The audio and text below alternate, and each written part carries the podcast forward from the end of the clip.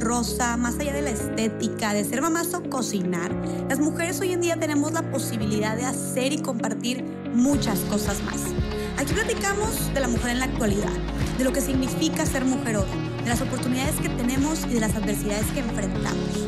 Hoy más que nunca es momento de hablar sobre nosotras lo más posible, para así informarnos, educarnos, inspirarnos y con esto crear mujeres libres, auténticas y poderosas. Mi nombre es Jessica Fernández y esto es Más Allá del Rosa. Y bienvenidos, bienvenidas otra vez a otro episodio de Más Allá del Rosa. Estoy aquí con una amigaza. Oigan, qué chistoso. Ella me invitó a mí a su podcast. La, conocí por eso, o sea, qué chistoso. Por eso les digo que me encanta también el mundo del internet, de verdad. De hecho, ahorita venía manejando y dije, qué fregón, tipo, qué amigas tan chidas he hecho gracias al mundo del internet y gracias a que siento que tú vibras, lo que, lo que hemos hablado, siento que tú vibras y, y, la gente que vibra como tú se empieza como a encaminar en el mismo caminito que tú, valga la redundancia. Y bueno, justo eso pasó con mi super invitada de hoy, Vale. Vale me invitó a su podcast eh, y yo no la conocía, la conocí por eso hace dos semanas. Se llama el podcast El Ascenso, para que lo escuchen ahí. Y ahora yo la invité a mi podcast porque después de, antes de ir a su podcast fuimos a, a comer, nos llevamos súper bien, nos hicimos muy bien las amigas, luego fuimos a cenar otra vez y bueno, ahora le dije, no amiga, ahora tú tienes que venir a mi podcast, tienes mucho que contar, entonces vale, bienvenida. Ay, Jessy, muchas gracias, la verdad es que sí, justamente hace ratito estaba platicando lo mismo, de que estuvo súper chistoso como nos hicimos amigas en una sentada, fluyeron las cosas bien, bien padres, este, y pues sí, estuviste tú antes en mi podcast y ahorita me toca a mí estar aquí, pero es que tenemos tantos temas que creo que es importante compartir, que bueno, pues encantadísima de estar aquí. No, amiga, yo creo que de verdad sí he conocido gente, y digo, me dedico a este tema de la comunicación, de gente que tiene muchas cosas que contar, creo que tú eres una de ellas. O sea, de verdad estás cañona eh, y me agrada que ya te estás... Ya, que ya te estás soltando y que ya te estás ahora sí metiendo en este tema de que quieres comunicar muchas de tus vivencias, mucho de, tu, de tus experiencias, de tu conocimiento, que es mucho, de lo poco que llevo a conocerte sé que es mucho, así que me encanta y más adelante nos vas a platicar también dónde pueden saber más sobre esto. Pero porque antes me gustaría eh, de, de, que empezáramos con, con, el tema, me gustaría que nos platicaras un poquito de ti para que la gente te conozca, qué haces, quién eres. La pregunta más difícil del mundo, ¿no? Cuando te preguntan quién eres, bueno, pues yo me llamo Valeria Macías, este, soy... Ahorita estoy de directora de difusión cultural en una universidad, tengo un podcast, tengo una compañía de teatro. La verdad es que me encanta el mundo de las artes. Mi hit, por así decirlo, lo que quisiera hacer es ser promotora cultural pero a la par me gusta mucho como utilizar las experiencias tanto personales como de mis conocidos, obviamente con su autorización, este, para contar historias y para motivar a la gente, porque siento que vivimos momentos tan difíciles en el mundo que necesitamos como esos empujones de motivación para poder lograr este, pues, nuestros sueños o todo lo que queremos. Claro. A grandes rasgos, pues esa soy. Esa, sí. Eres una persona como muy, muy artística, ¿verdad? Sí. Siento, y que tienes muchas facetas. Artística y social, creo que serían mis dos palabras favoritas. Este, claro. platico con la silla, o sea, me encanta me ser di amigos. Cuenta, sí. Me di cuenta. Literal, me fascina ser amigos, me encanta, este, ¿sabes que me gusta mucho platicar con la gente? Transparente. Luego lo detecto, la gente que te está contando las cosas como son y amo a esas personas. Me gusta la gente genuina, me gusta la gente transparente, la gente que sabe reconocer que la vida tiene altibajos y demás. Esa es la gente que más me apasiona y me encanta ser amigos así. Yo creo que por eso también hicimos mucho clic porque luego, luego te das cuenta de una persona que está siendo sincera al momento de contar algo. Y creo que ahorita nos hace mucha falta eso en el mundo. Ay, vale, pues me encanta toda tu filosofía detrás de todo el trabajo que haces y de la pasión que le metes. Y ahorita estabas, este, mencionaste que a ti te gusta como comunicar o hacer conciencia o reflexión, por ejemplo, por medio del teatro, de distintas vivencias que tú has tenido de personas conocidas tuyas, como transformar estas historias y luego comunicarlas. Sí. Y precisamente hoy te invité para que compartieras tú una experiencia que tuviste, eh, que yo sé que es, una, que es un tema delicado para ti, que es un tema eh, especial, y, y, que te agradezco mucho por haber accedido a, a, venir a hablar de esto. Yo sé que no ha de ser fácil y, y, en sí el tema no es un tema fácil. Incluso yo te dije, me siento un poco hasta nerviosa de hablarlo, pero creo que se necesita hablar. Creo que se necesita hablar y pues tú, como dijiste, te sientes ya preparada para hacerlo y eso es lo más importante. Y bueno, pues tú, tú viviste, eh, ¿vale? Un, un, proceso donde un herman, hermana tuya ahora... Uh -huh tuvo una transición eh, de cambio de sexo, ¿verdad? O sea, tienes una sí. hermana transexual. Sí, así es. Este, bueno, digo, ahorita devolviéndome un poquito a lo que decías, a mí me gusta mucho platicar ciertas vivencias que para mí en su momento fueron pesadas, dramáticas, o, o sea, cuestiones que, que pues te dolieron y me di cuenta que al momento que yo las platicaba, no sé por qué tengo como esta manera de platicar las cosas cómica, este, me gusta escribir comedia, me gusta hacer comedia, y la gente se reía de situaciones que eran tan difíciles y empezó a ser como que una catarsis para mí, ¿no? Me daba cuenta que eso me ayudaba a procesar las cosas mejor. Entonces sí, este, actualmente tengo una hermana que solía ser un hermano. Os, digo, quiero aclarar, y te lo decía hace ratito, que no soy ninguna experta en el tema, simplemente soy una persona contando un testimonio, entonces una disculpa de una vez si hago o utilizo mal un término, este, estoy haciendo lo mejor que puedo con toda esta situación. Sin embargo, pues sí, este, yo solía tener un hermano, Carlos, y actualmente es hermana porque tuvo un cambio o una transición sexual.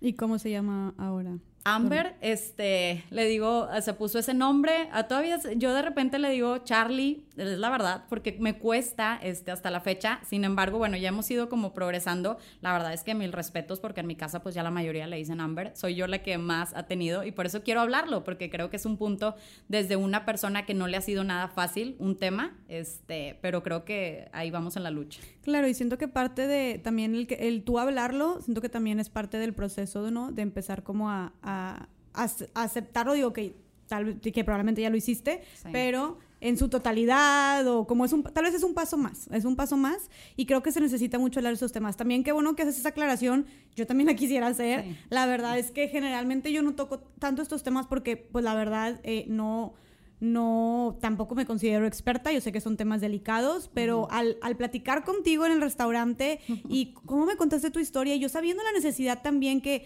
que hay allá afuera de, de, la, que la falta de sensibilidad y de conciencia que hay entre estos temas, que aunque no me considero experta y también pido de antemano una disculpa, este, si llego a, regarle en alguna palabra o algo así, vamos a intentar ser los más este, cuidadosos, cuidadosos, cuidadosos posibles, este, pero sabiendo como está toda esta, pues, ¿qué diría? Ignorancia, falta de sensibilidad, odio, em, apatía que puede haber allá afuera respecto a todos estos temas de, de en general de la comunidad LGBT, LGBTIQ y, y todas las demás este, letras que se ha ido agregando, pues sí dije, no manches, vale, o sea, quiero hablar de esto, o sea, quiero que, más bien quiero hablar de esto contigo, quiero que tú hables de esto, creo que tienes mucho que contar, y más desde la experiencia de qué fregón después poder tener a tu hermana aquí también, pero más desde la experiencia también de, de una persona que, que, que, acompañó a alguien en este proceso, ¿no? De un familiar, de un ser querido eh, que, que, vivió esto también, ¿no? Claro. Es que, perdón, sin atribuirme una situación, porque obviamente no es una situación mía, es una situación de mi hermana, sin embargo la familia también juega un rol muy importante y muchas veces los dejamos fuera de esta situación. O sea, sin ánimos de martirizarte, sí es una este, situación complicada, como yo te contaba, y se accedía a platicarlo, es uno, por la amistad que, que tenemos, este, y dos, porque es un tema que sí necesitamos hablar más, ¿sabes? O sea, todavía hay muchos tabús en la sociedad que creo que son importantes ir sacando, sobre todo por la cantidad de gente que está sufriendo con estos temas. Eso es algo, siento que es algo súper importante, creo que no sabemos la cantidad no dimensionamos la cantidad de personas, que más adelante tú nos vas a decir también, que está pasando por esto. O sea, ahorita que hablamos, y, y, y, específicamente las personas transexuales, o sea, dentro de la comunidad LGBTIQ, este, plus, yo sé que, eh, o sea, específicamente hablando de las personas transexuales, la verdad, ahí todavía sí me considero más yo, em, pues, que, que, no sé, mucho sobre esto que no, que no he visto. Ahorita te decía, personas transexuales que yo conozca, la verdad es que no, o sea, personalmente no, tal vez sigo a alguien en Instagram o conozco a tal artista que es una mujer transexual o tal, una modelo transexual o tal, pero hasta ahí, ¿me explico? Entonces, como que no lo siento tan cercano, al menos hablando por mí, y siento que en general hacia el, hacia el tema de las personas transexuales, todavía hay más tabú, o sea, todavía más, ¿me explico? No sé qué opinas tú sobre eso. No, totalmente, o sea, con decirte que la referencia de la gente ante este tema era este Bruce de las Kardashians, o sea, era el que me decían de que velo, porque era el tema más cercano, que ni es cercano, pero era como que la gente estaba informada por él de estas cuestiones, y yo les decía, es que les aseguro que hay muchos casos mucho más cercanos que no tienen ni idea, pero sí no es común todavía, o sea, me doy cuenta que hay temas mucho más comunes que este, y por ende sigue siendo un tema que, para bien y para mal, llama muchísimo la atención. Claro. Este, Sí, pero sí coincido. Oye, vale, me, me gustaría que, me, que nos empezás platicando pues un poquito de cómo, cómo fue el proceso de, cómo inició el proceso de transición, porque yo hace ratito dije mal, dije transformación, pero es transición Sí, más sí, bien, sí. este, del cambio de sexo de tu hermano, de tu, de tu hermano en ese momento y de tu hermana actualmente. No, y ¿verdad? Jessy, la verdad es que sigo aprendiendo todos los días términos nuevos y cosas nuevas. Este, este es un camino que vamos a seguir. Pero cómo fue, yo creo que es algo chistoso porque la verdad es que cuando yo me entero de esta situación, bueno, para empezar, quiero remarcar que yo siempre fui muy, muy pegada con mi hermano. O sea, este, tengo, tenía una relación con él de mujer-hombre que estaba muy padre. La verdad, la dinámica yo la disfrutaba muchísimo. ¿Qué, qué edades tenías Él tú? ahorita tiene 23, este, yo tengo 30. Te estoy hablando de que toda la vida, este, yo le llevo 7 años, pero toda la vida, este, ha habido como mucha o muy buena relación.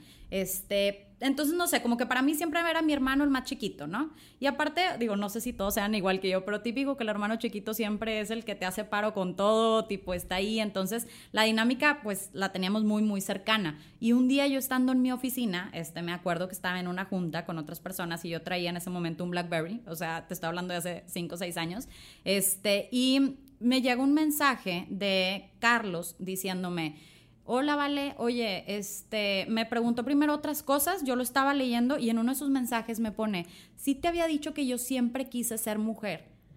Y yo, a la madre. O sea, como que lo vi y primero dije, está jugando, o no leí bien, pero pues imagínate, acá mi jefe hablando, tipo proveedores, y yo nada más volteé al celular, pero de esas veces que te quedas con un feeling como que, ¿qué me acaba de decir? O, o qué es esto? Entonces yo llego a mi casa y llego y le digo a mi mamá, ay mamá, fíjate que estaba en la oficina y Carlos me mandó este mensaje, este, y me dice mi mamá, ay, sigue con esas cosas. Y yo, ¿de qué me estoy perdiendo? O sea, ¿cómo que sigue con esas cosas? ¿De qué cosas estamos hablando? No, es que es un tema, ya nos había dicho a tu papá y a mí, pero no, yo en ese momento tuve una negación, ¿no? Por parte de, de la familia de que yo creo que no es o no va por ahí.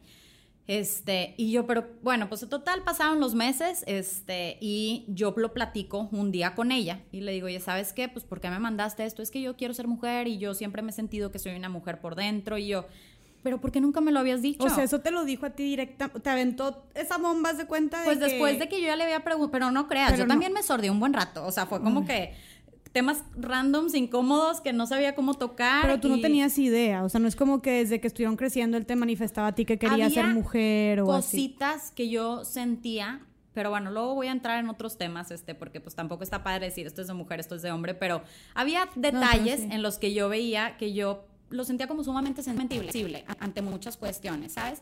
Pero no tenía idea que iba por ahí. La verdad es que no. Aparte, siempre fue de novias, que ese es otro tema, no es gay. Entonces es como, pues él tenía su novia y así yo lo veía pues prácticamente normal. De hecho lo veía como el más normal de mi casa porque todos somos un caos en esa casa. Entonces, este, cuando pasa esto, yo me saco un chorro de onda y un día escucho que hay como una discusión. En mi casa es súper normal los debates porque aparte de que es familia de abogados, ahí todos tenemos la razón, ¿no? Tipo, entonces está muy divertido porque yo me considero la más ignorante en mi casa. Todos tienen el fundamento y aparte lo tienen correcto, que es lo más de que, wow, este, y gente muy inteligente, pero cada uno defiende temas totalmente distintos. Entonces se arman los debates brutos en mi casa y yo escucho un debate más, ¿no? Que ahí ya están abajo discutiendo de algo. Pero cuando bajo me doy cuenta que está como el ambiente un poco más tenso y me doy cuenta que están precisamente hablando de este tema. Y está Amber diciendo de que es que yo ya tengo tantos años haciendo esta transición, estoy tomando un medicamento, me estoy este, pues yendo con médicos especialistas en el área, este, en mi empresa, porque trabajaba en una empresa, este, ya saben y me apoyan y este, tengo mi grupo de LGBT. Haz de cuenta que era too much en ese momento para procesarlo, pero ante la reacción de mis papás, yo en ese momento, bueno, mi mamá estaba como más este, neutra, como procesándolo, pero mi papá en ese momento sí era una negación total. Este, quiero mencionar que mis papás son sumamente católicos, eh, están encargados de, algunos grupos en la parroquia, entonces ellos obviamente pues una filosofía bien diferente, ¿no? Este, y lo que tratas de hacer en ese momento, cuando ves que están los polos completamente opuestos, es como neutralizar.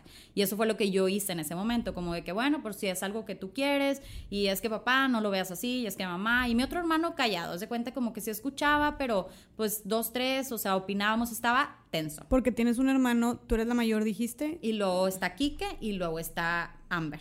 Iba a decir Charlie, te digo que es algo que... Sí, claro. El punto es que... Y tenía este, 18 años ahí, dijiste, ¿verdad? Cuando Sí, les, cuando sí, les dio sí. la noticia de que, bueno, el de que ya estoy haciendo esto y llevo tantos años tomando, tomando medicamento y tal. Tenía 18 años ahí. 19. 19 Este, años, pero ya tenía él un rato con esta transición. Entonces, digo, a lo mejor hasta le estoy dando mal las fechas, te estoy tratando de hacer memoria, pero si no, pues ya, ya lo corregiremos. Este, pero bueno, el punto es que cuando ya pasa todo esto, pues se suelta un caos en mi casa muy entretenido. Esa es la, la verdad, porque como que todo el mundo ese día tomó la decisión de algo. O sea, Amber tomó la decisión de voy a hacer el cambio. O sea, y este, yo se los dije, si les parece que bueno, si no, ya.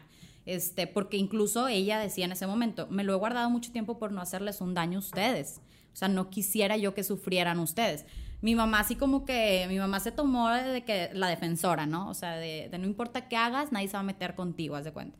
Mi papá de yo te voy a quitar ese mal que traes, porque esa era su posición en ese momento. Y yo me acuerdo mucho que era un como que, que no se haga caos, ¿sabes? O sea, yo de repente tiendo a privarme con las situaciones, entonces fue como que, ay, y mi otro hermano lo veía yo súper chill. Tipo, como que le va, no que le haya valido, pero como que era el más X ante la situación, como que te apoyo y ya. Pasaron, pasó el tiempo y yo la verdad, este, el tema fue creciendo se volvió, te digo, cómico porque pues mis papás o mi papá eh, echando agua bendita en la casa, ¿no? De que por si acaso era una posesión y yo pues échame a mí también agua bendita, no voy a ser que, que sí. La verdad es que te aprendes, mucha gente se apasiona mucho con temas que no valen la pena. O sea, yo lo que entendí es que es un papá que ama a sus hijos y que está tratando de hacer lo mejor para ellos. Y por otro lado, veía a mi hermana ante una situación complicada de que en esencia ella es una mujer, este, pero pues nació como hombre, entonces dije qué complicado también porque tú ves a los ojos de las personas que quieres que hay un sufrimiento, ¿sabes? Este, y cuando yo veía ese sufrimiento decía, es que tampoco quiero que sufra, pero ¿qué es lo correcto? Y es un tema bien complejo porque muchas veces andamos con la bandera de un polo u otro polo sin informarnos de lo que implica cada cosa, tal cual.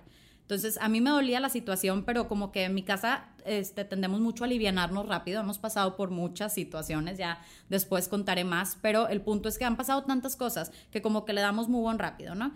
Este, empezamos a tener otra convivencia, pero mi mamá agarró mucho un rol de decir, esto es lo que ella quiere y en mi casa eso se respeta. Ok, o sea, como mamá defensora, Gallina, totalmente. Mamá o sea, ella gallina. de que esto es. Y, Y- fue bien ok. difícil. ¿Por qué fue bien difícil?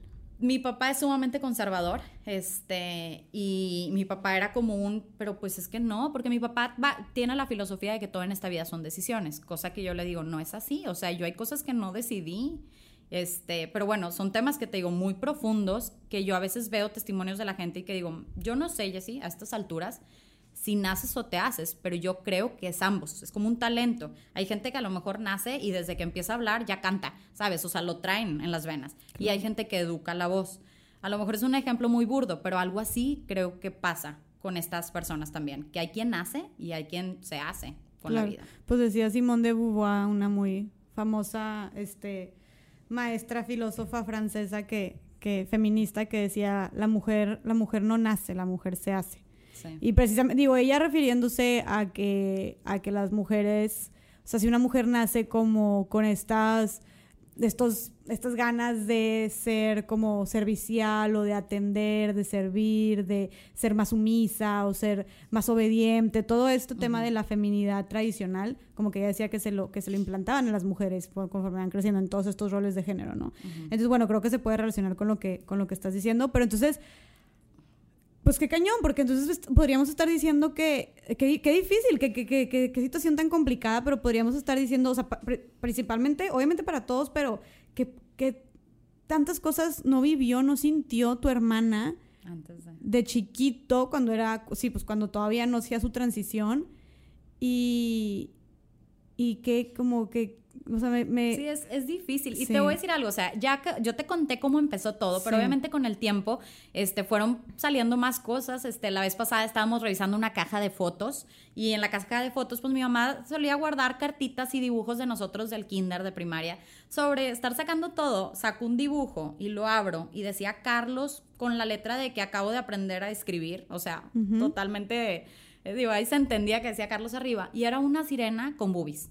Entonces yo de que o sea, obviamente me ataqué la risa. Le dije, mamá, ¿estás o te haces, güey? O sea, ve esto. Y mi mamá, ay, yo pensé que era el rey tritón. Le dije, no, güey, o sea, esto no es el rey tritón, tipo, esto es una sirena y desde aquí yo estaba gritando lo que quería. Este... Oye, y lo que me contaste también de lo de las loncheritas, me acuerdo. Sí, también, o sea, cosas que, que si ponía la lonchera en el lugar de las niñas, que este, te digo que tendía él a ser como muy sweet siempre en su manera de ser, que pues obviamente hay hombres así, por eso te digo, no quisiera yo como este, ¿cómo se dice? Catalogar. Sin embargo, había cositas que yo sí veía o sentía que a lo mejor las privas en ese momento. ¿Por qué? Porque no sé, o sea, yo si ahorita veo a un niño jugando una muñeca, no se me hace que por eso es gay, ¿sabes? O sea, se me hacen cosas que no pero ya no sabes entonces que sí es un rasgo y que no. Está súper complicado. Sí, es complicado. Y cuando pasó el tiempo, mi mamá hablaba mucho con mi papá y yo escuchaba pláticas que ellos tenían. Es bien difícil porque obviamente como papás se culpan, ¿no? De que es que qué hicimos mal y no entienden que esto no tiene absolutamente nada que ver con eso. O sea, ellos tenían tres hijos a los que educaron igual y todos somos completamente diferentes porque así somos, o sea, somos de, este, y no todo depende de la educación en casa, depende de nuestros genes, depende de nuestra esencia, depende de la educación que también tenemos por fuera, de las amistades, de la escuela, incluso de decisiones propias. O sea, somos adultos y ya no tiene nada que ver. Ellos nos dieron todo lo mejor del mundo. Cuando mi papá se empezó a perdonar, fue cuando empezó a aceptar un poco más toda la situación de lo que estaba pasando. Ok, me, me, me encanta, o sea, hacia dónde va esto porque siento que ahí hay muchísimo eh, que hablar en temas de, cómo los papás reaccionan ante estas situaciones, ¿no? Este, que siento que nuestra generación ya está teniendo un cambio más abierto ante la comunidad LGBTIQ+, pero creo que todavía las generaciones ya de, nuestros papás, abuelos, como que pues ya, o sea, ellos, y, siento que esas generaciones ya está muy difícil, este, a, menos que te toque de cerca, me explico, que te toque ya con alguien muy cercano, como les tocó a tus papás, de que cambien de opinión. Pero, pero por ejemplo, creo que ha, haber, como dices tú, mucha culpa, no sé, de parte de los papás, como dices, que hice mal, eh, hice algo, no hice algo, ¿qué dejé de hacer? Eh, no sé, tal vez algo de vergüenza, dolor, será, o sea, ¿cómo, qué, qué, qué piensas tú que atravesó tu papá y qué crees que fue lo que le sirvió para terminar de perdonarse y, y asimismo pues aceptar Mira, a, yo, a tu hermana. Si antes admiraba a mis papás, ahorita los admiro 100 veces más, porque ellos ante todo siempre nos han dicho, pueden haber mil temas en esta casa, pero lo que nunca está en tela de duda es que los amamos y aquí estamos. Creo que eso es lo principal. O sea, mencionar que nosotros como familia todo lo hemos pasado juntos. Aunque tengamos ideas bien diferentes, nunca nos hemos dejado de apoyar unos a otros. Entonces, este, eso es algo que yo admiro mucho porque no es algo fácil, o sea, ir en contra de todos tus pensamientos y decir, como quiera, aquí estoy para ti es algo muy difícil y la verdad, no todas las familias. Por eso es algo que yo admiro mucho a mis papás. ¿Qué creo que pasó con él? Fíjate que a raíz de que mucha gente, porque mucha gente le echa a la iglesia este, por muchas cuestiones, no me meto en eso. Sin embargo, yo sí quiero hacer mención de que una persona muy clave en el proceso de mi papá fue un sacerdote que le dijo a mi papá, es que no seas fanático. O sea, no seas fanático como que este, relájate. O sea, realmente si tú lo que crees es que Dios este, es tu todo, pues entonces ten la humildad de rendirte ante Él y de realmente dejarle las cosas a Él. O sea, tú ora por tu hijo, ámalo y deja que Él se encargue. Pero que temía tu papá. Que no se fuera al cielo. O sea, por ejemplo, me explico, pero son ideas, es que te digo, es bien difícil. Cuando tú realmente creces creyendo en algo tan cañón, o sea, este, como es una religión y que te, la, o sea, te lo imponen desde que estás chiquito. Y obviamente te dicen que hay estos parámetros y tú quieres que las personas que más amas los cumplan. Pero luego esas, o sea, quitarte esas ideas de la cabeza está bien difícil. Claro. Y es, es, un, es un trabajo muy duro, que vaya, yo se lo reconozco porque lo ha ido este, haciendo poco a poco, no nada más mi papá, sino todos en la casa, porque a mí se me llevó a meter esa misma idea. No, claro, y a final de cuentas, eh, pues tu papá solamente quería lo mejor para tu hermana. Claro. O sea, tu papá tenía miedo literalmente de que pues no se fuera al cielo bajo la religión de la que él siempre ha profesado. Y, y para esto, este, entonces por eso también ponía agua bendita en la casa. Sí, porque pues la gente te dice también que pudieran ser eh, cosas espirituales. Es que te, te, digo que al final el tema te da risa porque dices, wow, o sea, ya abarcamos todos los temas en esta casa, que si es espiritual, que si es genético, ya, o sea, y salen todos los expertos en todas las áreas, ¿no? El, miedo de mi papá iba más por el lado espiritual y el miedo de mi mamá iba más por el lado social Mi mamá tenía miedo a que lo rechazaran, la rechazaran. Decía mucho, es que yo no quiero que, te hagan un lado. Y de hecho, yo le decía mami, relájate, porque cualquier cosa se lo tomaba personal mi mamá. O sea, es que le volteó la cara. Y yo, mamá, ni siquiera lo estaba viendo. No es que le volteó la cara. O sea, es muy pasional, como que con mis hijos no se metan. Y la sentí que le subió el nivel al por mayor.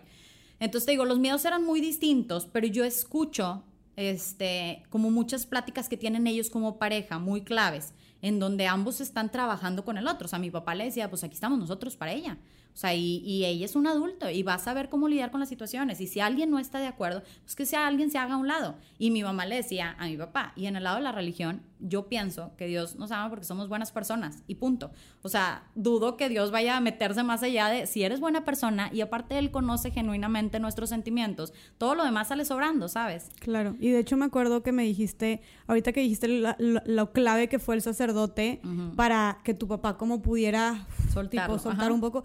¿Qué me dijiste que le dijo que tu hija se va a ir al cielo? Ah, porque le dijo, tus hijos son personas maravillosas y eso lo sabe Dios mejor que nadie. O sea, lo único que Dios ve al final del día son los corazones. Entonces, si tu hija tiene un corazón tan enorme como el que tiene, eso es lo único que importa. Te aseguro que va al cielo. O sea, todo lo demás, déjalo, suéltalo, ¿sabes? Porque aparte, nosotros a veces nos creemos Dios. O sea, creemos cambiar cosas que, que no corresponden a nosotros. No es nuestra responsabilidad. Y de verdad, Jessie, la mejor filosofía de vida es cuando aprendes a soltar y a saber que no todo depende de ti. Claro. Sí, y la verdad es que yo ahí eh, yo he sido católica toda mi vida y, también este, me he topado mucho últimamente con muchas cosas que me hacen pues cuestionarme mucho. Te topas con muchas cosas, a final de cuentas también la iglesia le hizo el hombre. Este, y hay cosas en las que obviamente no, no estoy de acuerdo, como, como por ejemplo, este, pues sí, o sea, estoy, estoy de acuerdo, por ejemplo, con este padre. Me, me, da gusto y qué bueno que, haya, padres así. Como dices tú, siento que le echamos a veces mucho a la iglesia de retrógrada y de que está muy como anticuado y lo que tú quieras. Pero creo que hay padres que están también como intentando adaptarse. También es algo que va a llevar, que va a llevar tiempo. Pero este tema de, de por ejemplo, de pues no, te vas a ir al cielo y, y, porque eres una buena persona, no, no. porque seas hombre o mujer o hayas sido hombre, naciste hombre y decidiste cambiarte a ser mujer, o sea, eso qué tiene que ver con tu valor como persona, ¿no? O con el valor de, o con el tamaño de tu corazón. Entonces, que siento que tu papá necesitaba escuchar eso, pero de un sacerdote, ¿no? Para sentirse un poco más aliviado. necesitaba a alguien que, pues, que él confiara en ese momento, no todos los rebeldes de su casa que éramos nosotros. Este, pero el punto es, yo ahorita te digo, en cuanto a ese tema de la religión, yo digo menos religión y más espiritualidad. O sea, al final del día Dios lo único que te dice es ama a los demás, ámate a ti, ámame a mí. Y la verdad yo creo que amar es no poner condiciones. O sea, no decir te amo, pero si eres así. O te, amo, pero si haces esto. eres o si mujer. no, espérate, te amo y te respeto. Obviamente quiero lo mejor para ti, pero tengo que reconocer que no todo está en mí.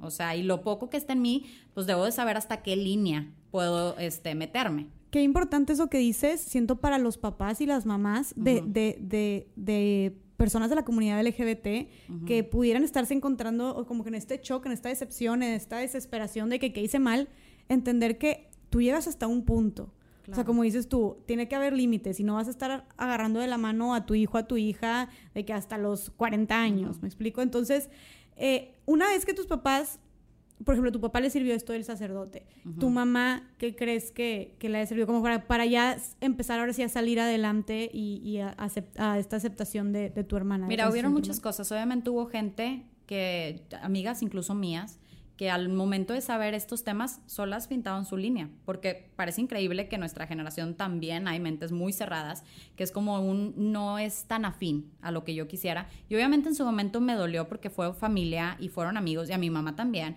que pues te, te juzgan, te tachan, este, y sobre todo no te quieren cerca como de sus hijos o de, no sé, no sé a qué le tengan miedo, pero el punto es que gente decidió hacerse un lado. Pero a raíz de que esa gente se hizo un lado, empezó a llegar gente a nuestra vida extraordinaria lo digo con la extensión de la palabra. Gente que creo que fue muy clave también para que nosotros dijéramos, este es el mundo que queremos. O sea, gente transparente, gente genuina, gente que reconoce que todos somos un caos y que todos tenemos cola que nos pisen, pero estamos en esta lucha de tratar de ser mejores, de tratar de permanecer unidos. Entonces, creo que todo eso fue como muy clave este, para todos salir adelante. Incluso yo pues tengo mucho tiempo yendo con una psicóloga, que es la que me ayuda mucho a entender esto. Yo llegué a decirle a mi psicóloga, dime por favor si hay un medicamento. O sea, escucha que, no quiero decir maldiciones, pero qué tontería la mía decirle si hay una pastilla o algo que le pueda dar, porque yo quiero a mi hermano. O sea, mi psicóloga me explicaba que es un proceso de luto para la familia pierdes un hermano y adoptas a una hermana. Y si tú no vives ese luto, por eso te sientes enojado. Y eso era lo que a mí me pasaba. Yo estaba como enojada. O sea, yo no platicaba con ella ni nada porque era como un que, ay, ¿por qué decidiste esto? ¿Sabes? O sea, qué difícil. Y lo decía yo, qué te estoy siendo, pero había algo en mí que no me dejaba avanzar. Cuando empiezo a platicar con mi psicóloga y me dice, lo tienes que vivir como lo que es, pues yo me di mi proceso también como de luto y me sigue faltando porque todavía veo fotos de cuando era hombre y me da sentimientos, ¿sabes? O sea, son cosas que la gente no te dicen que pasan y sí pasan. Nada más que yo no creo que haya algo, mucho menos no creo que haya una sola ideología que valga tanto la pena como para alejarte de la persona que más amas. O sea, definitivamente. Wow, me encantó eso, me fascinó. O sea, no, no hay nada que pudieras poner por encima del amor a tu hermana. No, y, de verdad, si ves noticias de gente que matan, de gente que secuestran, de temas que dices tú, yo me muero si le pasa eso a alguien en mi casa, como para darme el lujo de dejarle de hablar por una tontería así. O sea, sí entiendo que muchas veces las ideologías están súper cañonas, este, y tenemos tradiciones y costumbres y esta moral, pero a veces debemos de saber qué es lo que realmente importa. Yo no me siento en una postura de decirte qué es lo correcto porque no soy una experta en el tema y creo que esto todavía hay mucho proceso de investigación que va a ir saliendo. Sin embargo, tampoco estoy en una postura de juzgar. Yo lo único que sé actualmente es que quiero que mi hermana esté en mi vida, le parezca quien le parezca y quiero apoyarla en su proceso porque es horrible sentir que no puedes hablar ni con la gente que más amas de algo que sientes.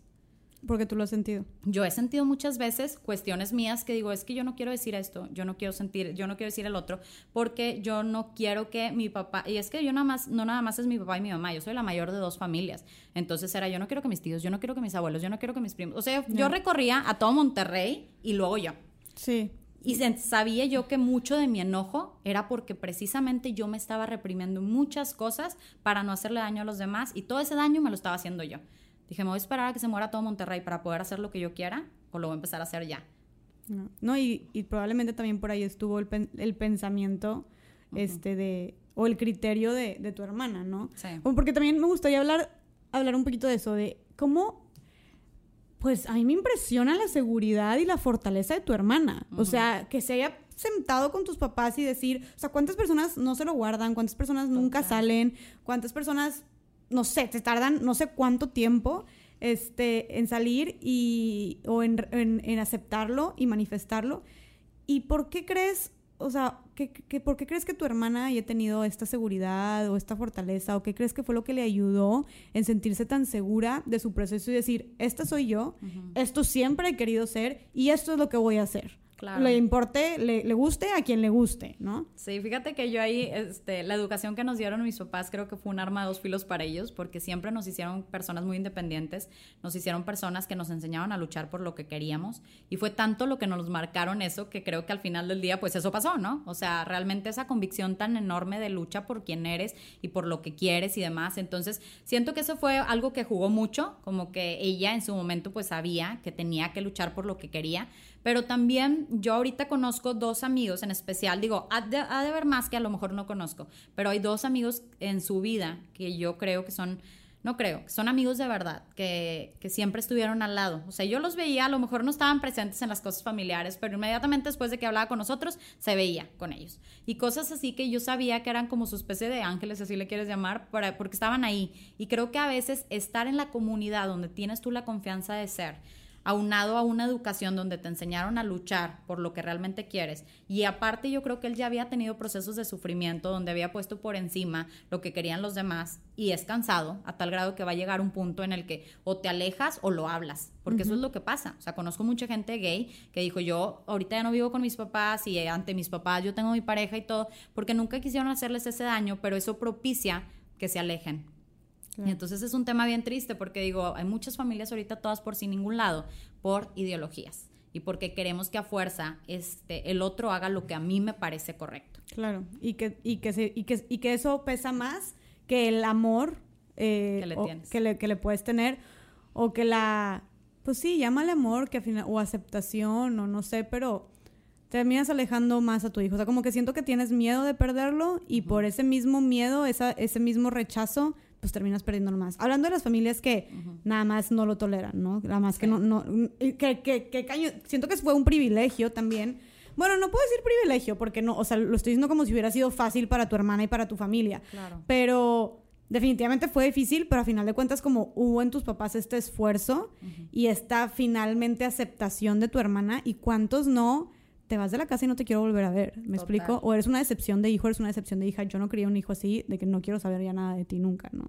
Entonces, y creo que eso pasa, sigue pasando muchísimo. No, tan sencillo, Jessy, como yo te conté que yo lo puse en Facebook porque mi manera de sacar las cosas es escribiendo. Tienes, a ver, antes de que me... Esa Ajá. parte es súper importante. Sí. Este, quiero que me, que me eso. Antes quiero hacerte una pregunta que la traigo aquí en mente. Ok. Este, porque ahorita lo dijiste, me, me acordé.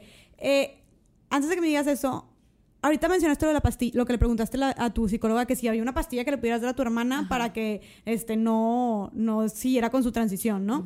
Eh, para que se le quitara como, como si fuera una onda que se le quita y ya no va a querer. enfermedad, o sea. ¿Qué opinas tú? Porque esto lo he escuchado, o sea, muchas veces estos comentarios, como, como la gente habla de esto como si fuera una decisión, como si ellas, o sea, como si estas, las personas eh, de la comunidad LGBT o las personas transexuales, bisexuales, homosexuales, no sé, decidieran un día de que, ay, ¿sabes qué? Me voy a parar y me va a, me va a gustar los, me van a gustar los hombres, me van a gustar las mujeres, me siento hombre, me siento mujer, o sea, como si fuera de que el que me voy a poner la ropa hoy, ¿no?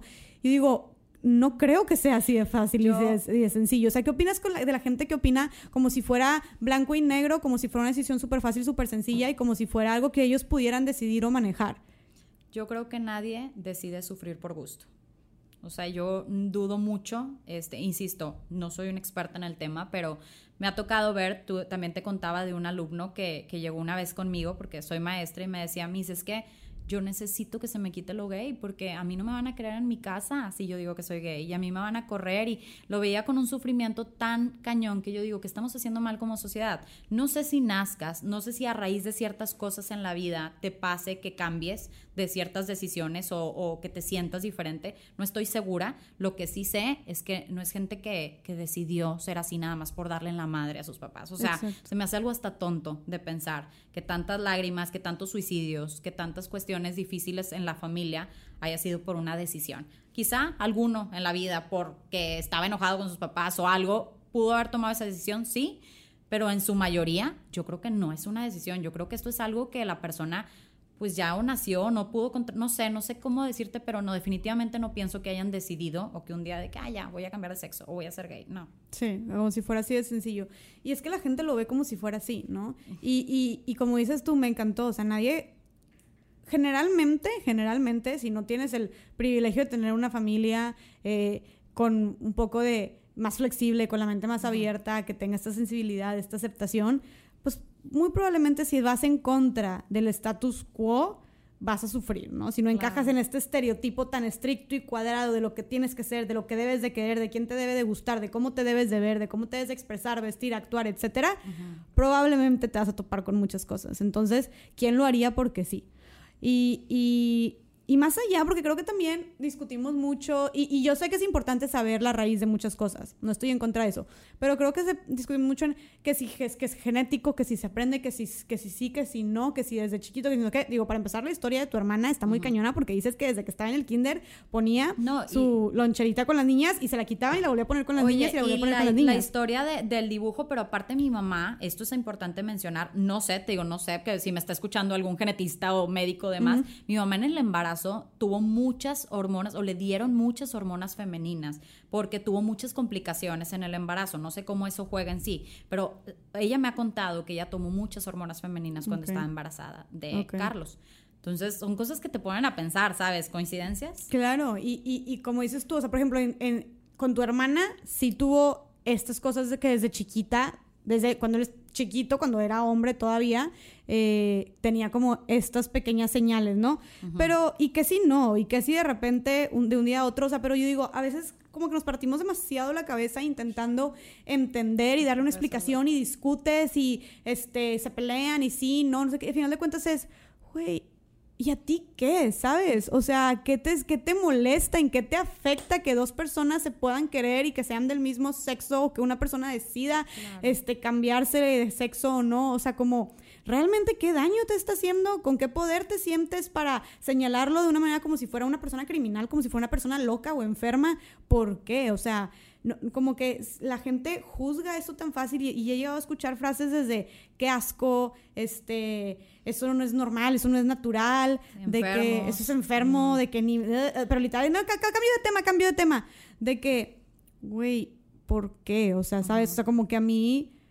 Eh, y, y, luego, y, te juro que he llegado a estar y hasta en, reuniones familiares o con gente conocida, no sé, y, yo, les iba a decir, ojalá, de verdad, que no tengan ningún hijo o ninguna hija que, que de repente quiera, o sea, de repente salga con que es homosexual o que, o que quiere ser transexual. No sé, no quiere ser que es, que es transexual, no sé.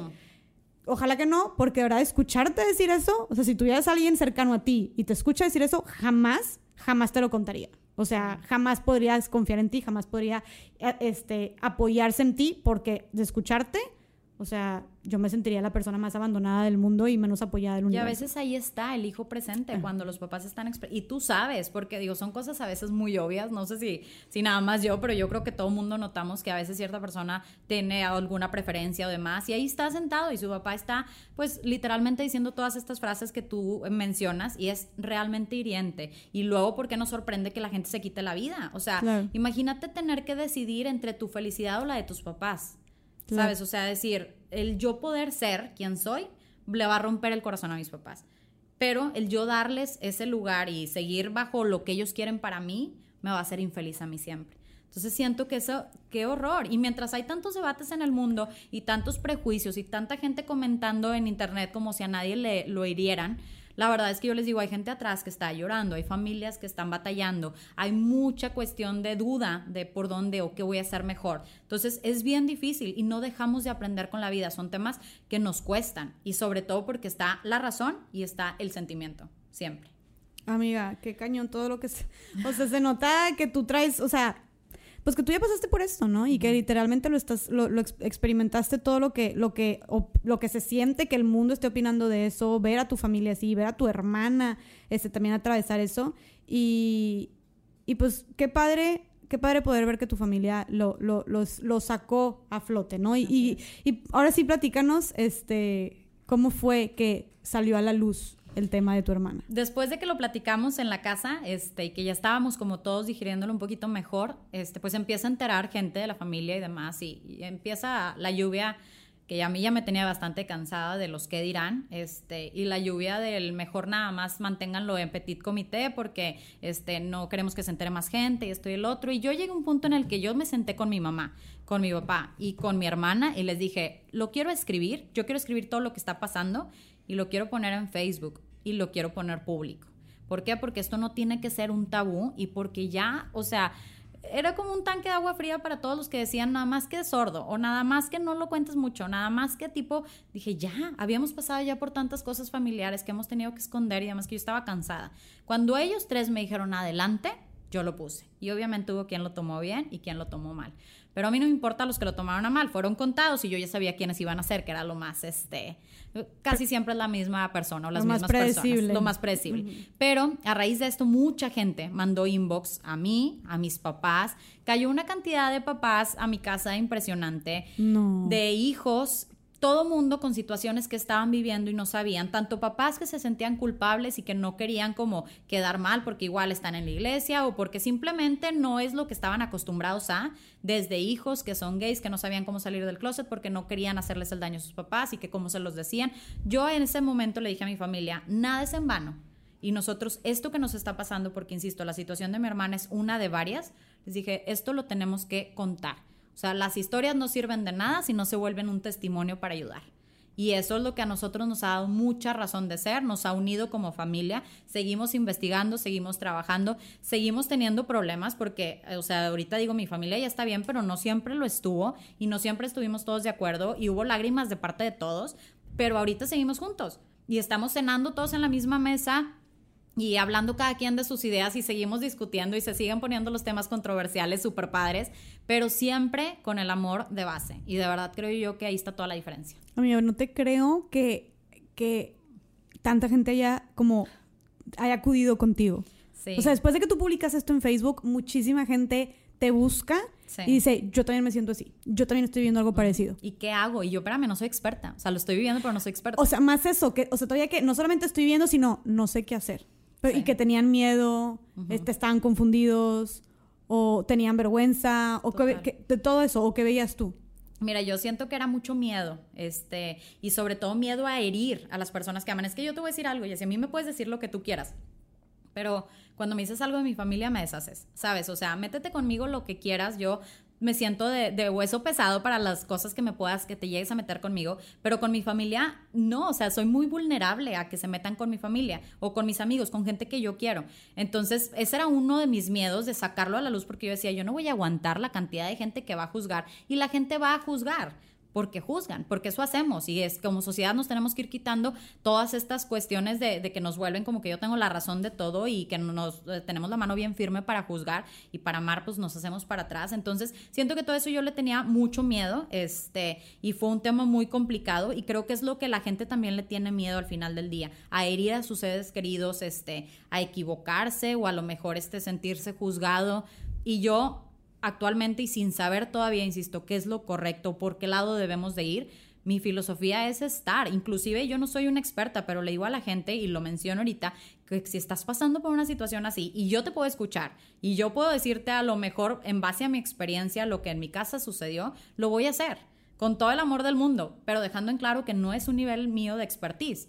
Entonces yo creo que también es importante ir con profesionales de este tema. Me encanta lo que estás diciendo. O sea, me- número uno, dices la importancia de estar.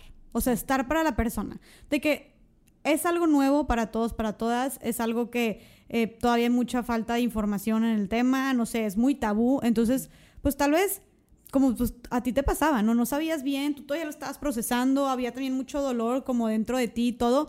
Pero pues como lo que tú sabías era es- es- estate, o sea, estar y ya no tienes que tener como las respuestas a todo, ni siquiera tienes que decirle, órale, va, tú puedes, y esto, o sea, como, si tú no te sientes listo, lista a lo que me estás contando tú, de, de ya apoyarlo o apoyarla eh, eh, y ya como abrir 100% las puertas de que aceptas toda la transición y todo eso, simplemente, pues tal, está bien, tal vez no, lo, no, no, no con una respuesta tan afirmativa, pero mínimo estate ahí, ¿no? Claro. O sea, es lo que tú llegaste a hacer para, sí, estar. para estar Fíjate que yo tengo unos meses, o bueno, ya creo que ya es el año, de que voy a una iglesia cristiana, porque yo pues obviamente a raíz de todo esto jugó mucho también toda mi fe y, demás, yo me sentía como enjuiciada también, no sé, muchas cosas, pero caí en una iglesia cristiana que la verdad es que su filosofía es mucho ven tal como eres, pero aparte dicen esta cuestión de, de o sea, como quitarnos todas estas cuestiones de religión y más espiritualidad, que era lo que yo te este, decía hace ratito. Entonces, creo que el yo haber llegado ahí me ayudó como mucho este, con toda esta cuestión de, de lo de mi hermano, pero sobre todo, a mí me llamó mucho la atención que decía el pastor un día, no tienes que entenderlo todo para estar apoyando a una persona. O sea, no tienes que ser experto en el tema y no tienes que estar de acuerdo para amar a alguien. Justo eso, me encantó. Qué padre amar con condiciones. Yo te amo mientras tú seas esto y esto y esto. Pero no, la verdadera prueba del amor está cuando las personas se salen de lo que tú quieres. Y porque aparte está es egoísta pensar que esta es mi caja y debes de estar dentro, ¿no?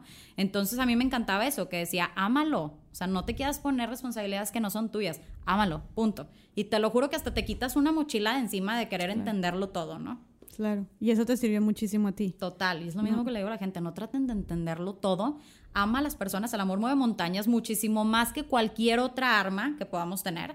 Este, entonces eso es importante y segundo, informémonos. ¿Por qué? Porque es bien fácil hablar de temas que no tenemos ni idea. Este, y que no se nos olviden que hay especialistas en cada cosa y que hay ahorita mucha información, pero tenemos que saber de qué fuentes la estamos leyendo para confiar en ellas. Eso creo que serían tips como fundamentales. No, y también me encantó también lo que dijiste de que tú empezaste a acudir a terapia. Sí. Entonces fuiste a terapia profesional, o sea, fuiste a terapia psicológica. sí. Tu hermana también empezó, o sea, tu hermana también acudió. y tiene a su psiquiatra ¿Sí? y demás. ¿Por qué? Ok. Porque son temas que obviamente pues hay un estudio detrás. Y es parte de la responsabilidad de una transición el saber este, ir con especialistas para ver si realmente es algo que, que quieres. Pero suena tonto, pero es una realidad. O sea, pueden jugar muchas cosas en nuestra mente, entonces parte de ir a una terapia es fundamental inclusive para la persona que hace la transición como para la familia. Claro, claro. Y entonces a ti tú consideras que eso ha sido clave para tu familia. Sí, el ir a terapia, el mantenernos juntos, el estar investigando, este, pues a nosotros la fe también nos ha servido en pro, no en contra, porque eso creo que es lo que nos ha mantenido unidos y amándonos.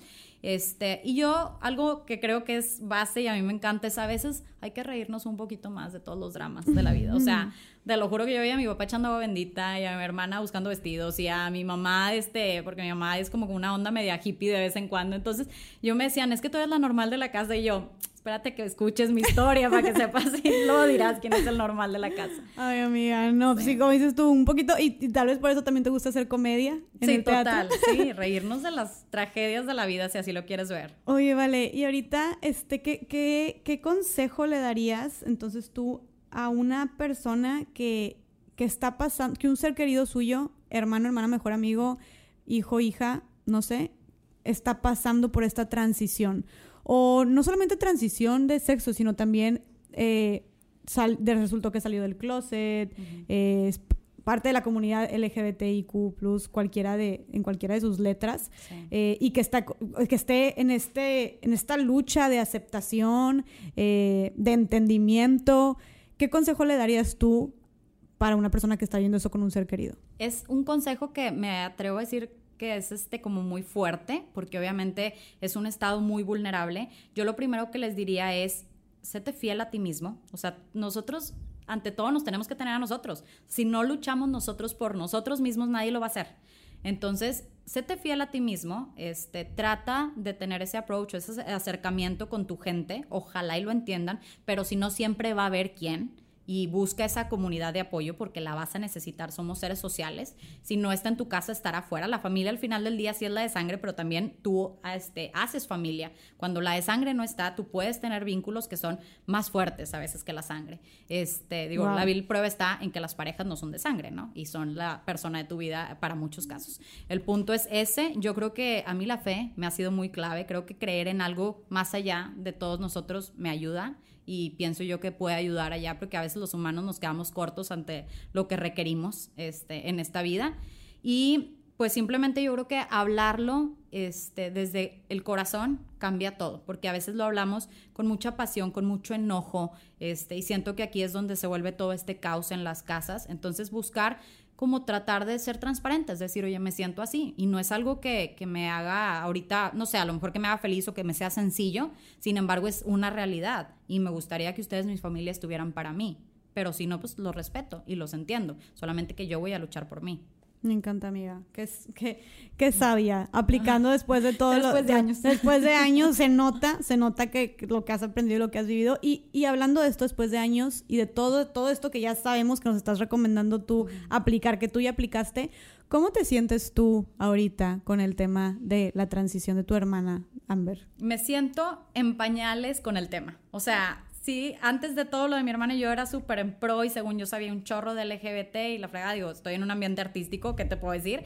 Cuando pasé en mi casa me di cuenta que no sabía nada y ahorita después de años me doy cuenta que aún no sé nada. O sea, realmente es un tema que es demasiada información. Y sí, este, hay días que amanezco como cargada con unas ideas, otros días con otras ideas. Te digo que para mí lo único que no es negociable es que yo quiero poder volver a tener esta dinámica con mi hermana que tenía antes, porque hasta la fecha me cuesta, como que me cuesta saber cómo acercarme y no la quiero regar y a la par yo traigo mis sentimientos encontrados. Este, sin embargo, me siento como que la vida nos pone retos en base al plan o a la misión que tiene para nosotros. Y yo siento que todo esto que hemos vivido como familia, porque son muchos temas y así, nos está preparando para algo. Y a mí me encanta poder ayudar a las personas. Entonces, si va para allá, pues bienvenidos sean todos estos dramas. Este, los vamos a recibir y los vamos a tratar de lidiar con todas las armas de todos los lados. Este, sin embargo, te digo, yo ahorita mucho, mucho, mucho creo que es amar a mi familia, o sea, eso es como lo principal que quiero yo, dejarme a veces de este control tonto que tenemos de querer como decidir sobre todo, poder controlarlo todo. Y te digo, a mí, aunque suene incongruente y gente que lo va a ver así, pero pues Dios, o sea, al final creo que me ayuda muchísimo más, este, porque fuera de cualquier idea, él a mí me enseña a querer a la gente como es, punto. Y entender que no está en mí nada más. Claro, claro. Y más como decías tú, temas también de espiritualidad, no solamente de religión. Exactamente, sí. Entonces, definitivamente cambió tu, tu manera, porque tú dijiste, tu, tu, manera de ver a las personas transexuales o la comunidad LGBT antes y después de haberlo vivido con tu hermana, con alguien cercano. Sí, O sea, tú- cambió. Tú antes pensabas de una manera y ahora piensas de una manera diferente, ya que lo viviste tú de manera personal. Creo que en general, no nada más con la comunidad LGBT, creo que veo a la gente con más compasión, con mucha más compasión y estoy mucho más interesada en saber la historia de cada persona, de crear vínculos de empatía. O sea, de verdad me, me apasiona este tema porque me doy cuenta que nos necesitamos, pero nos necesitamos transparentes, o sea, no con tantas cosas del aparentar o estas luchas tontas de quién es mejor o quién batalla menos. Se me hace, a mí la verdad es que esas personas no me llaman la atención, me llama la atención conectar mucho este, con la gente que es transparente, como lo mencioné en un inicio, y pues sí, creo que veo a la gente diferente, pero porque los veo pues, con más amor. Tú dijiste algo súper clave ahorita, el tema de la compasión. O sea, creo que todos llevamos encima, más allá, como dijiste, la comunidad LGBT, que la tienen, la han tenido bien difícil, la verdad. O sea, estamos hablando ahí de doble, triple discriminación. Este, o sea, sin demeritar esta discriminación, pero creo que en general eh, todos y todas vivimos, vivimos, pues cada quien nuestra, nuestra, tra- traemos cargando nuestra mochila, Claro. este, con diferentes problemas, piedras, unos más pesados que otras, o bueno, no, cada quien a su manera, más bien.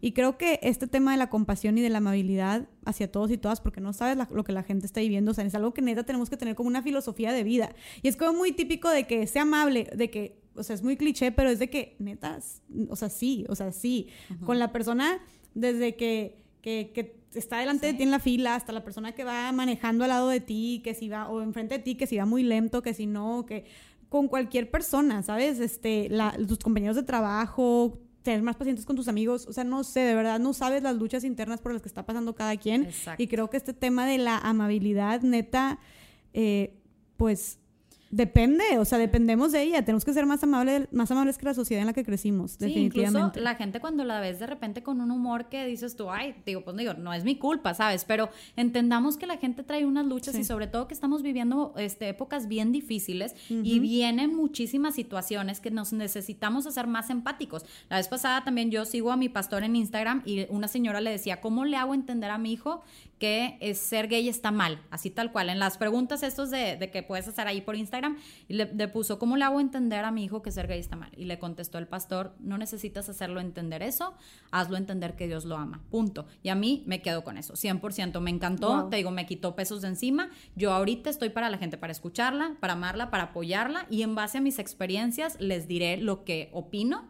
Pero creo que ante todo es saber que para cada tema, zapatero a sus zapatos, ¿no? Hay muchos profesionales ahorita expertos en las áreas como para no acudir a ellos. Wow. Amiga, tu hermana es diferente ahorita más allá de que cambió de sexo.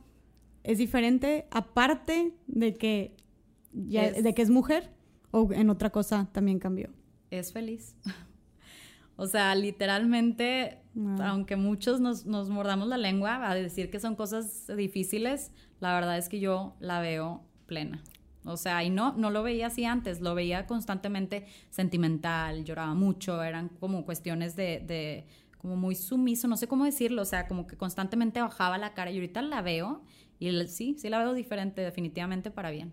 Para bien, ¿cómo la ves? O sea, ¿qué te refieres con que la ves más feliz? Como cuando dije, o sea, no sé, como siento que cuando llegas a algún logro tuyo y así te sientes como pavo real de que porque te dieron un puesto nuevo porque algo y sientes como ese orgullo, así la siento, como si estuviera orgullosa de sí misma ante, pues sí, como tú dices, haber ido contra todas estas barreras que hay actualmente, que no son nada fáciles y sí la admiro, insisto, no sé qué es lo correcto, Jessy, todavía, no sé qué te pueda decir de este tema, no hay estudios comprobados de nada, sin embargo, sí sé que vale la pena ser quienes somos y que vale la pena este, luchar por lo que queremos y ojalá que la gente que te ame, te ame como eres. Y yo creo que lo correcto es ser tú. Sí. Quien sea que esa persona sea. Y como sea que se identifique y en lo que sea que se incline, que le guste o no. Tienes razón. sí. Entonces, eh, amiga, qué felicidad. Y como dijiste tú, es un logro. O sea, creo que de verdad sí es un logro el de tu hermana. Como dijiste, dijiste como si fuera un logro, sí. O sea, la neta, haber, haberte parado y con esa seguridad, eh, esos pantalones de decir, esto soy yo, quieranme o no. O sea, creo que sí tenemos mucho que aprenderle, la verdad. Hay mucho que aprenderle en temas de fortaleza, en temas de resiliencia, este, en temas de, de seguridad. Y, y pues bueno, también a ti, también a toda tu familia, creo que son un ejemplo muy grande de, de, un ejemplo grande y real, o sea, real, de que, eh, de que no es fácil, güey, no es, no, ve todo lo que pasó y ahorita nos vas a decir dónde podemos saber más de esto también, pero ve todo lo que pasó, ve todo lo que vivimos, somos humanos, nos duele, es un proceso difícil, pero aquí estamos, como dijiste tú, todos en la mesa, juntos, seguimos aquí. Entonces, qué increíble ejemplo, qué increíble historia y lo más increíble es que a final de cuentas terminó con tu hermana siendo más feliz, siendo feliz, a final de cuentas, ¿no? Y, creo que, aunque ha sido un proceso difícil para ustedes, estoy segura de que es algo de que si ustedes voltean a ver a, tu hermana o a su hija eh, y la ven feliz, pues yo creo que eso puede ser un gran, ¿cómo se dice? Un gran... Como logro. Sí, o, sea, como, ajá, como de que, pues... Satisfacción. exactamente, esa es la palabra que buscaba, una gran satisfacción. Sí, total. Entonces, este, amiga, por último, no sé, este, además que quieras tú agregar, algo, quisiera que, que, nos, que tú en tu experiencia viviendo esto, nos platicaste mucho del tema de tu familia, los amigos y así, pero si hablamos ya en temas más generales de la sociedad actual, de la opinión pública, ¿qué crees que le hace falta a nuestra sociedad para, para inculcar esta aceptación, esta empatía, esta sensibilidad ante las personas de la comunidad LGBT o la comunidad transexual, o sea, de, las personas transexuales, hablando específicamente de tu hermana, porque eso fue lo que te tocó vivir a ti. Este, ¿Qué crees que le hace falta a la comunidad en, en este tema? Mira, yo creo que ahorita hay tantos temas pasando, Jessy, o sea, tantas cosas que ya este, vuelven el mundo actual muy difícil como para crear nosotros más temas que nos dividan. O sea, creo que ahorita lo principal es informarnos. O sea, nos hace mucha falta informarnos. Tú ves muchos comentarios en redes sociales que se nota que están desinformados totalmente y aparte agresivos. Nos falta amor, nos falta empatía, nos falta mucho informarnos. Sobre todo yo creo que tener en cuenta lo que es realmente importante. Y ahorita lo importante es estar unidos. O sea, dejarnos de tantas cosas que nos dividen y unirnos como sociedad porque el mundo necesita que estemos unidos. O sea, si unidos realmente es difícil, imagínate separados. Este, yo creo que eso nos falta ahorita, mucha información, mucha sensibilidad ante los temas y saber que detrás de la pantalla hay una persona leyendo lo que pones. Eso, me encanta, claro. Una persona leyendo o una persona que a veces ni, ni, ni, imaginas, pero puede estar más cercana a ti de lo que imaginas y tú refiriéndote con ciertos neta adjetivos, comentarios que parece que la gente no lo piensa. O sea, y aparte creo que tenemos, tenemos problemas mucho más grandes en el mundo y más ahorita que personas que no se identifiquen con su género, con su sexo, personas que les gusten personas de su mismo sexo. O sea, tenemos problemas mucho más grandes que eso. Es más, esto ni siquiera lo llamo un problema. O sea, vaya, vaya, para las personas que lo consideran un problema, no, es un problema, pero que tenemos problemas mucho más grandes como para estar volteando a ver eso, ¿no? Exacto. O sea, creo que está muy cliché, pero la frase de ser y deja ser, vive y deja vivir, o sea, hay que aplicarlo un poquito más, en serio. Sí, total. Oye, amiga, y antes de ir concluyendo ahora sí, porque ya nos pasamos el tiempo, este, obviamente, platicamos. sí, como siempre, pero no me importa porque realmente eh, creo que es una plática muy necesaria, que estoy segura de que mucha gente le va a llegar, conozcan o no conozcan a alguien en, en una situación así. Este, así que vale la pena cada minuto.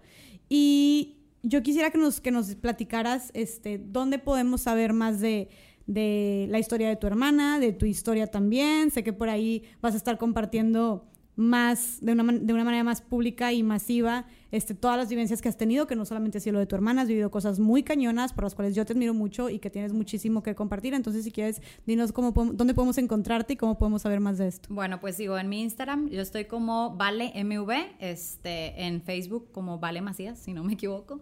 Este, voy a sacar un libro, Jessie, en marzo, que se llama Mi vida perfecta en sarcasmo, obviamente. Y este título salió de, a raíz de que un alumno, porque yo siempre en clases, obviamente, clases no voy y cuento mis temas personales. O sea, a veces sí les platico, este, porque tienen que ver con el tema, pero normalmente yo en clase voy y pues estoy riéndome con ellos y todo. Y un día un alumno me dijo, es que mis, yo quiero tu vida.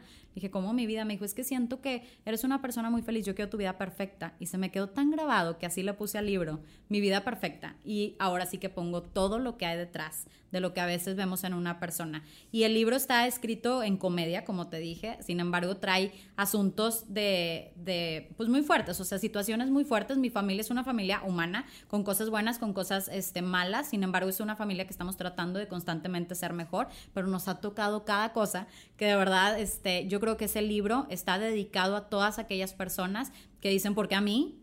Como que para quitarnos el por qué a mí y empezar a ponernos el para qué a mí. Me encanta. Este, y pues bueno, el libro lo saco, te digo, en marzo. Ahí en mis redes publico todo. Tengo un podcast también, como mencionaste tú, el del ascenso. Este, y pues de repente ahí me agarro grabando clips para mi Instagram. Entonces yo creo que por ahí es donde más puedo compartir y donde más podemos llegar a la gente. Sigan a mi amiga de verdad, oigan, que todo lo que hace es súper valioso y, y cuando saques tu libro, estoy segura de que va a ser una bomba. O sea, habla demasiadas cosas. Esto, lo que acabamos de hablar ahorita es un capítulo de 12, capítulos, como dices tú. O sea, imagínense lo que se viene. Entonces, sigan a Vale para que estén al pendiente ahí de, de, de cuándo saque el libro, de dónde lo saque. Y también escuchen su podcast El Ascenso. Escuchen el episodio conmigo, estuvo muy cool. Este, y todos los demás también. Entonces, Vale, de verdad, mil gracias por, de verdad, o sea, de verdad, de verdad, de corazón gracias por venir aquí y platicar tu, historia. Yo sé que no ha de ser fácil y, y, para que tú pudieras estar aquí platicándolo, hablándolo y más que esto va a ser pues algo público y que se va a subir a redes, yo sé que hubo mucho trabajo de por medio. O sea, sé que hubo, fueron años de, de trabajo. Entonces, me encanta que estés aquí, eh, que estés utilizando toda, toda esta confusión, todo este dolor, todo este trabajo que tú, toda esta mezcla de emociones que tú viviste para ahora dar un mensaje que a final de cuentas le va a servir al mundo y no solamente le va a servir, sino que le urge, se necesitan estos mensajes de concientización. Este, y, y, más ahorita en el tema de, como dijimos, de, de, las personas transexuales, hay mucho trabajo por hacer, hay mucho, muchos corazones que sensibilizar y muchas mentes que concientizar. Entonces... Gracias, felicidades por eso y por tener este valor. También para tu hermana, me encantaría luego conocerla. la verdad que es una hero, literal. O sea, qué, cañón tener esos pantalones en una sociedad así. Y, y, también para toda tu familia, ¿no? Eh, te, digo, de corazón otra vez, gracias. No, oye, sí, aparte me sentí súper a gusto, la verdad no te miento, todavía anoche, te insisto yo, pues me comunico o hablo mucho con Dios y le decía que salga lo que tenga que salir. O sea, lleguemos a la gente que tengamos que llegar. Este, y me encantó la plática. Creo que tocamos todos los puntos que queríamos platicar. Y muchísimas gracias a ti también por la invitación. Amiguita, un gusto, de verdad. Y estoy segura que tu libro la va a romper y todo lo que hagas en todas tus obras, todo tu podcast, todo, todo lo que es que me encanta que todo es comunicar. O sea, por eso nos encontramos en los caminos. Y, y, estoy segura que va a llegar tu mensaje muy lejos. Entonces, de nuevo, gracias por estar aquí. Gracias a las personas que escucharon. Este ha sido el podcast más largo que hemos grabado. Lo siento, pero estoy segura de que están bien contentos con el episodio, ¿verdad? Entonces, bueno, gracias a todos, gracias a todas. Eh, y nos creo, creo que ahora sí ya dije todo, pero nos vemos en el siguiente episodio de Más allá de Rosa. Chao.